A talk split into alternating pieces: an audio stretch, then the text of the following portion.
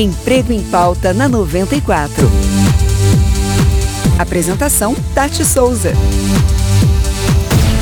Então, empregador, então líder RH, você contrata apenas colaboradores ou você contrata possíveis sucessores? Isso sempre, desde sempre, foi uma discussão grandiosa dentro das empresas. Será que eu posso contratar alguém que pode me suceder, que pode se tornar ainda melhor que eu nas atividades do dia a dia?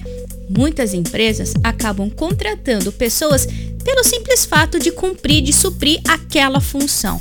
Mas existem algumas empresas mais estratégicas que já perceberam que se ela contrata as pessoas para trabalhar um plano de sucessão, ela sempre vai ficar ativa, competitiva no mercado. Porque é isso. A liderança, se não for bem trabalhada da base, dificilmente vai estar adaptada à cultura daquela empresa. E quando você contrata um líder de mercado que não combina com a sua organização, pode se preparar porque conflitos vão chover que nem enxurrada aí na sua empresa.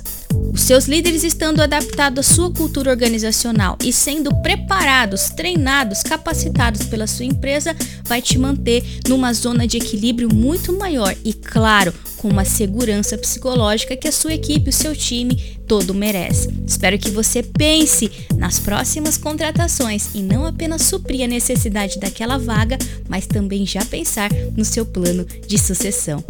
Espero que tenha feito sentido para você mais essa reflexão. Olha lá no nosso banco de talentos, tem um monte de gente bacana buscando entrar na sua organização. Manda um e-mail para cá, dá uma ligadinha para que a gente possa te explicar como funciona o acesso a essas milhares, esses milhares de candidatos no nosso banco de talentos. E nós nos vemos no próximo Emprego em Pauta.